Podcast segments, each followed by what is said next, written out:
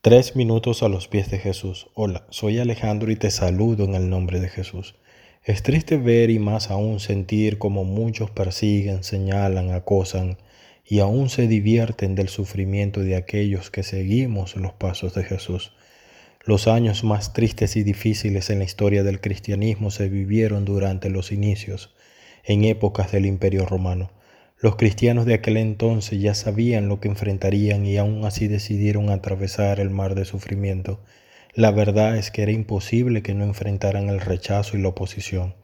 La persecución contra los cristianos durante el Imperio Romano ocurrió intermitentemente, desde el año 64 después de Cristo con el emperador Nerón, donde se estima fueron asesinados Pedro y Pablo, y en el 310 después de Cristo con el emperador Constantino.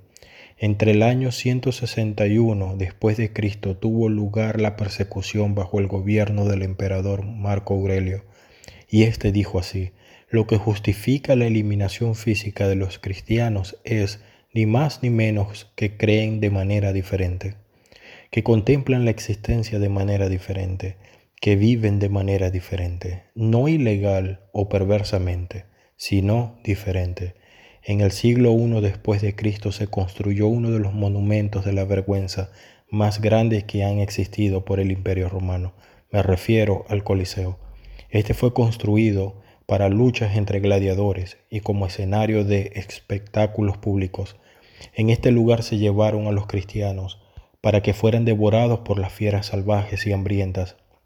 En este lugar eran masacrados por los gladiadores y mientras todo esto sucedía, la muchedumbre se divertía viendo morir a los cristianos. La muchedumbre se emborrachaba y comía, y el emperador se gozaba al ver cómo su pueblo se desbordaba en entusiasmo. Aún así, estos primeros cristianos no maldecían, no peleaban, no se defendían. Estos cristianos cantaban alabanzas a Dios y se arrodillaban orando mientras las fieras salvajes los devoraban. Hoy leí en primera de Pedro 3:17, recuerden que es mejor sufrir por hacer el bien, si eso es lo que Dios quiere, que sufrir por hacer el mal.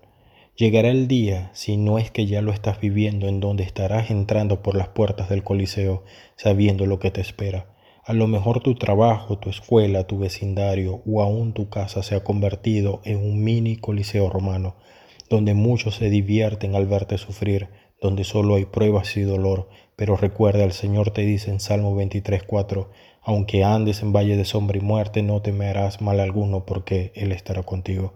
Alaba a Dios como los primeros cristianos, o aún hagamos como Esteban y clamemos por quienes nos maltratan. ¿Qué opinas tú de esto? Déjanos tus comentarios y opiniones en iglesialatina.com y deseamos tengas un día muy bendecido.